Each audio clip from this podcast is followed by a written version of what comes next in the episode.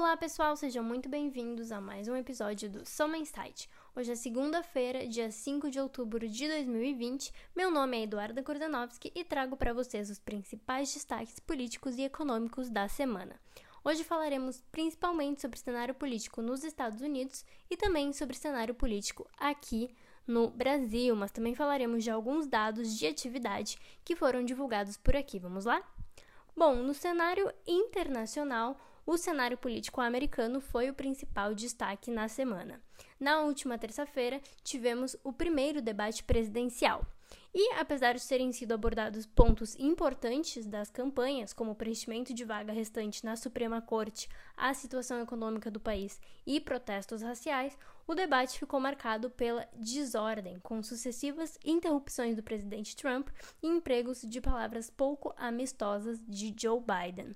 Além do debate, o presidente Donald Trump anunciou na sexta-feira que havia contraído o novo coronavírus, adicionando ainda mais incerteza à disputa presidencial por lá, tendo em vista as preocupações em torno de sua saúde.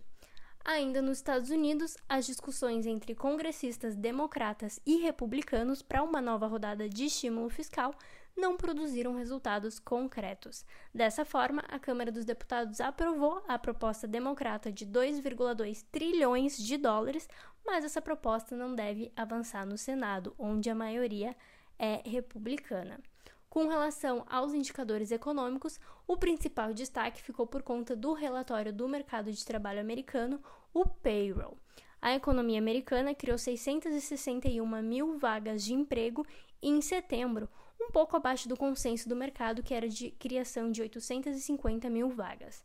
A abertura do indicador mostrou uma criação forte no setor privado do país, mas que foi parcialmente compensado pela destruição de vagas de emprego por parte do governo.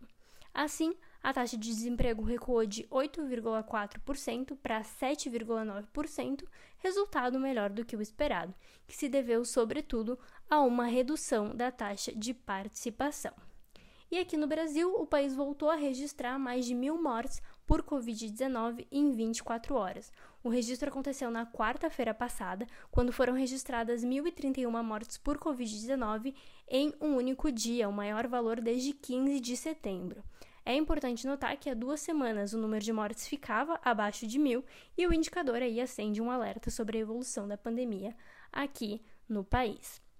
Com relação à economia, a agenda da semana foi bastante movimentada. Tivemos a divulgação de dados fiscais de mercado de trabalho e de atividade.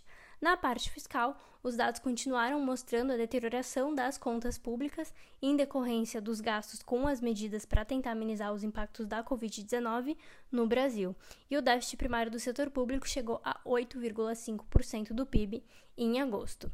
Apesar disso, o destaque positivo ficou para a arrecadação federal, que voltou a aumentar em agosto. Foi a primeira vez desde o início da pandemia que a arrecadação federal apresentou uma variação positiva na comparação com o mesmo mês do ano passado. Falando agora de emprego, tivemos dados da taxa de desemprego trimestral e dados de criação de vagas formais. A taxa de desemprego chegou a 13,8% em julho e o resultado só não é pior em função da queda na taxa de participação, ou seja, menos pessoas procurando emprego.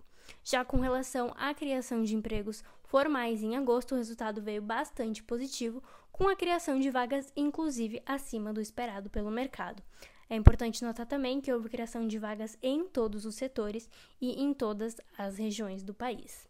Por fim, com relação à atividade econômica, dados de produção industrial seguiram mostrando recuperação.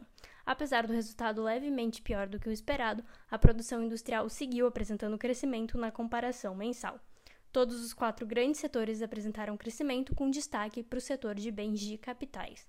Já entre os ramos pesquisados, 16 dos 26 apresentaram crescimento, com destaque para a atividade de veículos automotores, que vem puxando o setor. E agora falando de cenário político, a semana foi novamente marcada por uma rodada de incertezas fiscais. Na tentativa de financiar a criação do seu programa social, o Renda Cidadã, o governo anunciou que pretendia usar recursos destinados aos pagamentos de precatórios e parte dos recursos destinados ao Fundeb.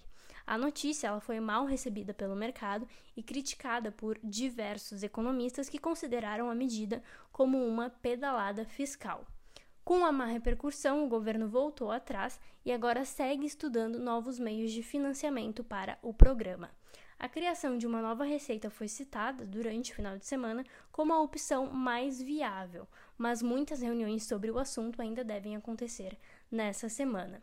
É, qualquer definição nesse sentido é bastante importante, não apenas em função do cumprimento do teto dos gastos, mas também porque quando a gente tem essa discussão, não vemos outras reformas que são essenciais ao crescimento econômico andando, né, como é o caso da reforma administrativa e também da reforma tributária. E na agenda dessa semana, a gente tem aí a agenda internacional começando bastante movimentada, com o discurso do presidente é, do Banco lá, Central lá dos Estados Unidos, Jeremy Powell, amanhã, terça-feira. Na quarta, a gente tem divulgação de ata do Copom norte-americano, o FONC, e na quinta tem ata do Banco Central Europeu. Por fim, nesse mesmo dia, temos a divulgação do PMI de serviços chinês. E aqui no Brasil, destaque para a divulgação de dados de vendas no varejo para o mês de agosto, que acontece na quinta-feira, e na sexta-feira, destaque para a divulgação do IPCA de setembro. No cenário político, conforme mencionei, destaque então para qualquer divulgação dos desdobramentos então desses estudos que estão sendo realizados para encontrar uma fonte de financiamento para esse programa social do governo. E bom, pessoal, essa semana nos nossos conteúdos a gente vai falar sobre fundos de investimentos imobiliários e sobre a tributação de fundos de investimentos. Então não deixem de conferir os nossos conteúdos no Instagram. Se você ainda não nos segue, é somaoficial com dois M's. Não deixe de nos seguir e conferir os nossos conteúdos. Até semana que vem.